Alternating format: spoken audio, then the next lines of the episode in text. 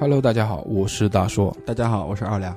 欢迎来到我们最新一期的《叉叉奇妙物语》。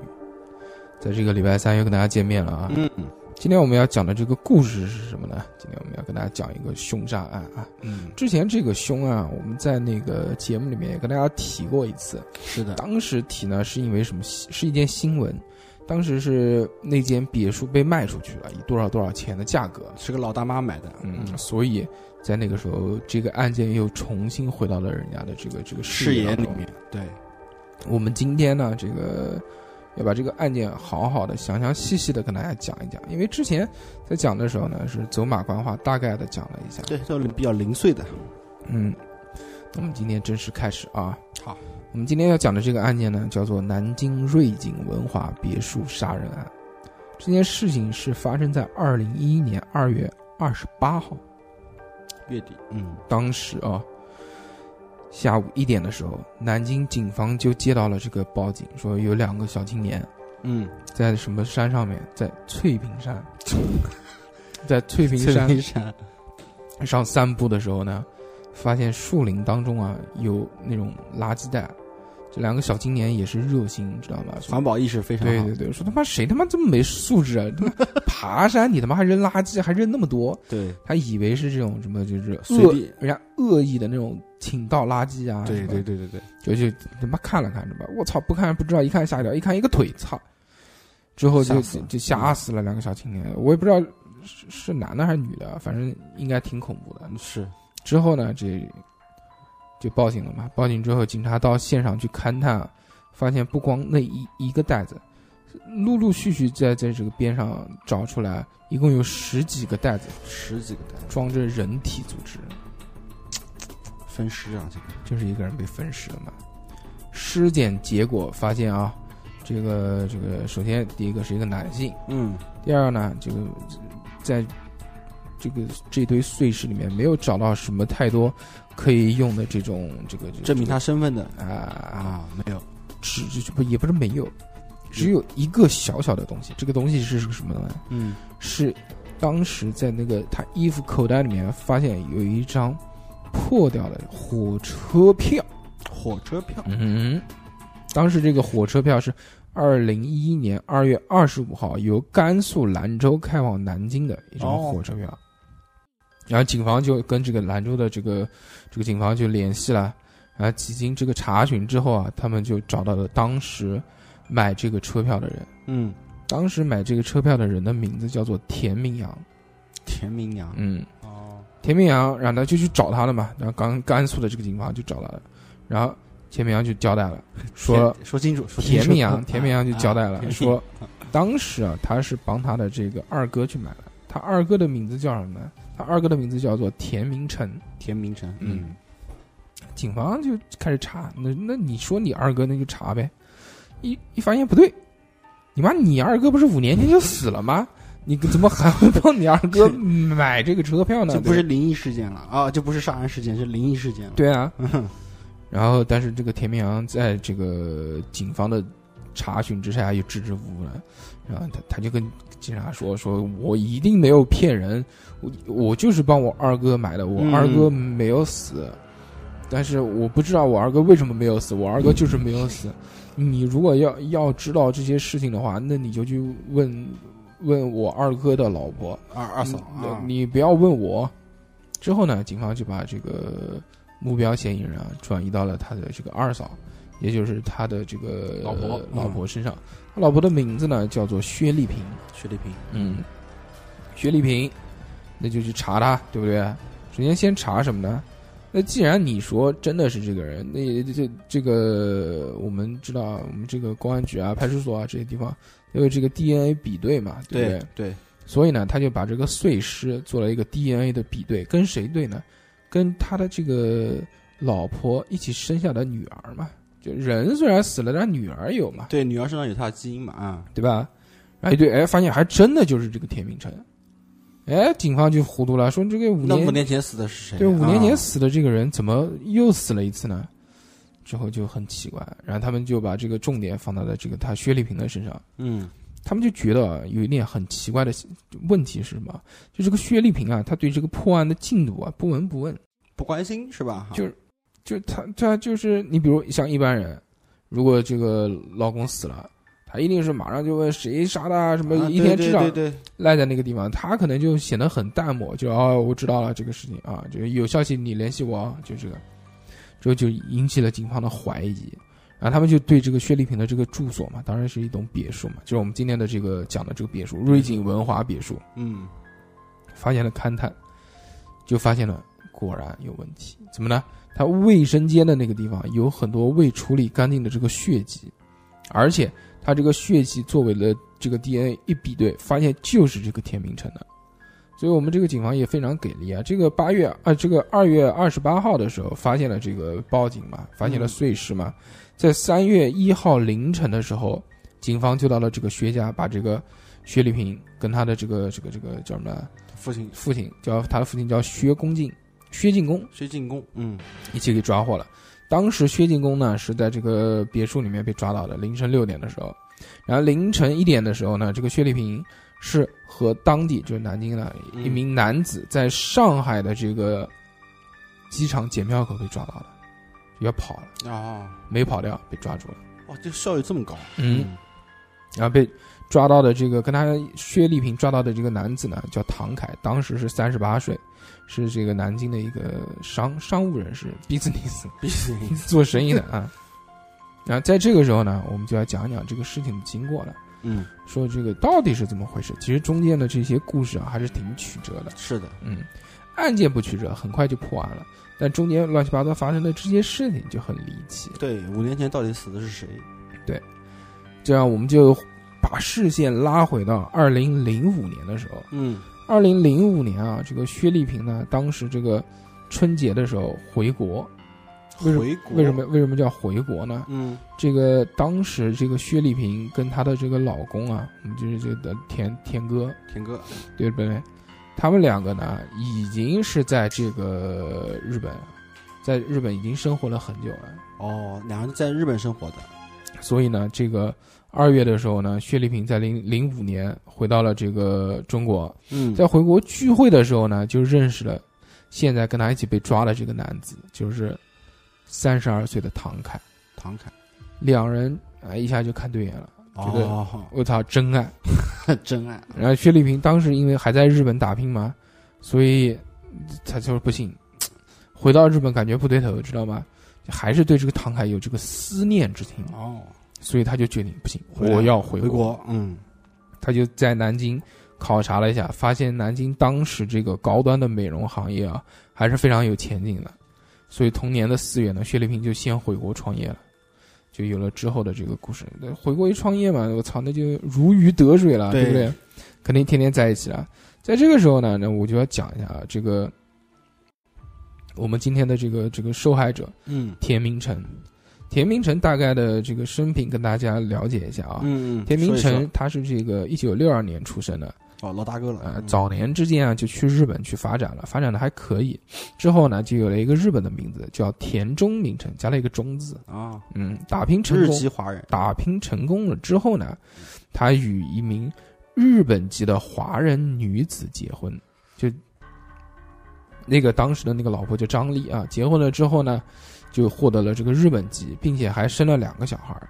但这个婚姻呢，其实并不长。两人离婚之后啊，两个这个子女一起留给了女方。嗯离异之后呢，这个田明成就开始在日本拓展这个保健品事业。哦，在短短的几年之后，就拥有了自己的这个品牌和公司。在一次这个供销会上啊，他就遇见了这个比自己小八岁的南京美女，就是我们的这个薛丽萍。薛丽萍，两人谈得非常拢。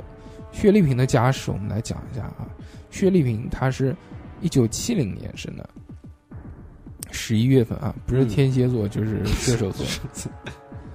她是生在南京的一个高级干部家庭，高级干部家，呃，家里面呢，这个她是排行老大，下面还有两个几就两个妹妹，在呃那段时间啊，她是由于这个恋爱受挫，九五年的下半年，他就萌生了出国留学的念头，想离开这个伤伤心心地一九九六年七月的时候，薛丽萍被日本一家知名的这个美容技术学校所接纳。嗯，一九九九年，就是他到日本已经有有有三年了。三年，九九年的一天呢，他自己去富士山玩，结果就结识了这个田明成。哦，就之前展销会之前他们就认识了，对，偶遇，偶遇，嗯哎、而且展销会一下子再次相遇了，两个人就很激动。田明成觉得，啊、这个薛丽萍也很好，美女，而且这个缘分，嗯缘分，然后就要跟他在一起。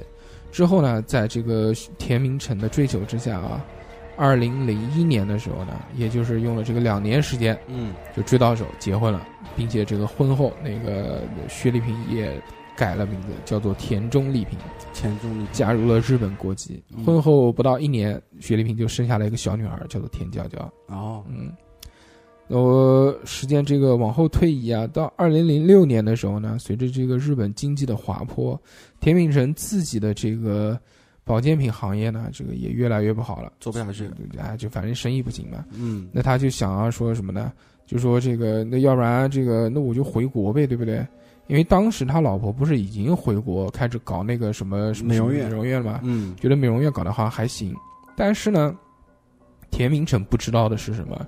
是当时他这个他老婆他妈已经有个男朋友在南京了，南京，嗯，但是这个不影响他回国啊。他回国的第二天啊，他就没有在南京停留，他就直接到了那个老家的兰州。为什么呢？因为当时在日本的钱其实已经用的差不多了。哦，所以他要筹款要投资，所以呢，他就回老家准备借钱。没想到这一去啊，就有了一个巨大的变故，嗯，是什么呢？当时回到老家之后呢，田明成就开着轿车约他的这个三弟叫钱明光啊，约出来，就讲他说我要借点钱啊什么的。这个因为要要投资，但是因为这个这个这个这个你也知道啊、日本这个亏掉了，都是好兄弟，对不对？能不能借我？田明刚当时表示啊，也很大方，说那行啊，没问题，那我就借你。两个人正准备第二天要去这个取款啊或者什么的情况下呢，突然就接到了这个田丽萍的电话打过来，说女儿上吐下泻的，可能是这个水土水土不服，这个可能女儿跟他爸一起回来了。对，就非常焦急。田明成说：“呃，那不行，我操，那我先回去了，我先看女儿。嗯嗯，但他当时不是开车的嘛，说这样吧，你帮我把车先开回去，我坐飞机直接走了。那个三弟田明光之后，那就行啊，那可以啊那到时候我你正好，你先回家，这边事儿就别管了，我先去凑钱，凑完了钱之后，我们在南京见。嗯嗯，之后三弟就开车回去，但是万万没有想到的是什么呢？是这个田明光在开车回去的时候遇到了车祸。”哦，撞车了，之后呢，这个发生了自燃，整个车就烧掉了，人也被烧成了一具黑炭，分不清楚了，分不清楚。那个交警就处理事故啊，处理事故，在这个轿车的不远的地方呢，就发现了这个手机、手表和驾驶证、这个行车证之类的这些东西。哦，都是，当时开的车是田明成的车，所以这些东西都是田明成的，他们就以为田明成死掉了，哦并不是田明光。然后，呃，警方的效率还很高，警方效率就马上就通知他的这个妻子说，呃，你老公死了。车祸，嗯，薛丽萍呢就非常的这个伤心，在家哭啊哭，还还还没哭半个小时呢，田明成就一开进家门了，妻子就很慌，说我操，这这么快就见鬼了。然后发现说这个其实没有死啊，一看是真人嘛，嗯虚惊一场。但是田明成知道这件事情之后，一想，哦，他是知道什么事情啊，对吧？开他车子的人，就操，三弟死了，感觉很很悲伤嘛，就哭了起来，坐在地上。呜当然，这是后面的揣测啊，也可能是这个的呃，就就就就杜撰出来的啊，嗯大概就是这个意思啊。呃，到晚上大家这个情绪平复了之后呢，那就说肯定那要跟家里面人说一下，对啊，那嗯肯定就是说死的不是我三呃三弟啊，死呃死的是三弟啊，死的不是我啊。嗯，刚刚准备拿起电话，妻子把电话按下了。妻子想到了一个事情是什么？就他们曾经啊，在日本多家保险公司投有巨额的人身意外保险，哦，骗保，这些理赔金额加起来差不多能有上千万，所以他们就决定要骗保了。之后，那就兵分两路啊。田明成呢，他就自己把这个隐姓埋名，隐姓埋名，嗯，就就就就办了个假身份证啊，就引到那个就就就就山西去了。宝鸡一带。嗯，然后他老婆呢就带着小孩儿去那个兰州嘛，要参加奔丧嘛奔。丧，对，之后的半年里面呢，这个薛丽萍就多次领到了这个保险金，但是这个保险金也没有一千万那么多，大概领到了五百多万，其实还可以。嗯，原因是因为这个证据不足，当时他们想要采集这个烧焦尸体上的 DNA，给那个日本那边做鉴定嘛，但是他们不愿意，妻子不愿意，妻子因为一做不是露馅了嘛，对对对对，他就以可能就是人死啊要入土为安什么为由，然后就赶紧火化了，啊，就最后没有，但是也获得了五百万。嗯，但是这个日子一长啊，就不行了。为什么呢？因为老公一直在外面，她这边还有一个小男朋友，啊，所以那不是如鱼得水了吗？而且这个所有的人都知道说她老公死啊，她那个男朋友就慢慢的浮上水面了，就变成了正统的正牌男友。这个时候妒忌心就出来了，但这个时候田明成还是被埋在鼓里面的。是的，是的，他还是一直在外面，就是在叫叫什么，一直在外面就就就躲啊，东躲西藏啊，啊嗯，这个意思。然后之后呢，这个有有一年，反正就过年啊，就有很多时候都是打电话就回家里面，因为他不能主动联系那个他老婆，只能他老婆联系他，要不然会暴露。对，所以哦，不是，就只有他能联系他老婆，他老婆不能联系他，因为盯的话哦都是盯他老婆。所以呢，大家其实也没人盯啊，骗保这个事。对，所以在后面的时候呢，他就老打电话，发现慢慢不对头了，就这妻子越来越冷漠，越来越冷漠，到最后实在是忍不住了，又过了几年之后啊，嗯，他就回家了。忍不住哈回家，回家之后就就就就发现，就妻子说你回来干嘛？你赶紧走啊！就赶他走，他就伤心嘛。但女儿嗯也他妈不太不太认他了，就觉得他不亲嘛。这么长时间了，嗯，但是万幸的是一点什么呢？就是当时他老婆的这个小男朋友还不在，哦，那个唐凯嘛，唐凯已经出就出去了，到广州去做公司团建还是什么东西，正好出差半个月都不在，嗯，所以他就把这个打发走了之后，又继续，但是时间一久还是不行啊，对不对？那怎么办呢？薛丽萍就就想到了一个办法，嗯，说要不然这样吧，要不然我就跟这个田明成断绝关系，哦，我就不要跟他在一起了。对那那那怎么撇？清一点，对对对，那那怎么去弄呢？那那就就给钱呗，对不对？就这样，把田明成这个跟他谈说，我给你三百万，你拿着这三百万远走高飞，不要再回来了。之后田明成很生气啊，但是他也没有任何的办法，因为他这个以死亡之名看出来他已经没没有没有任何的身份了。对，我操，那那那就算了，那那就那拿走吧。然后之后这个没过几个月，这个钱就被挥霍光了，三百万，办了假身份证、假护照，然后吃喝嫖赌啊什么这些东西。嗯，又没过多久，田明成又再次要钱，约这个薛丽薛丽萍，又又来要钱了。这个，你看你这个生意做的这么好，之前不是投资那个什么什么美容院院啊这些东西，哎，就越来越上规模了，对不对？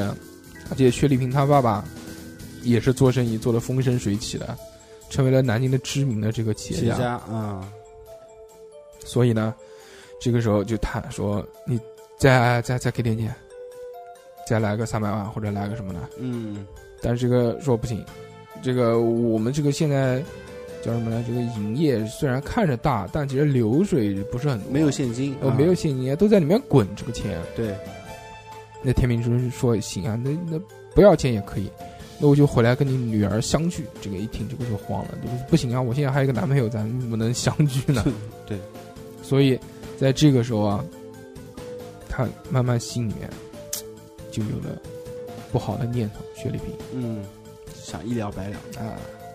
然后在这个时候还有一个问题呢，就是这个田明成，他除了到他的这个老婆这里了，他还到他的岳父那里去捞，懂了吧？就是到他的这个这个就是老婆的爸爸，那个就是薛定公，嗯，薛定公的公司里面，然后与他的这个岳父去对峙啊。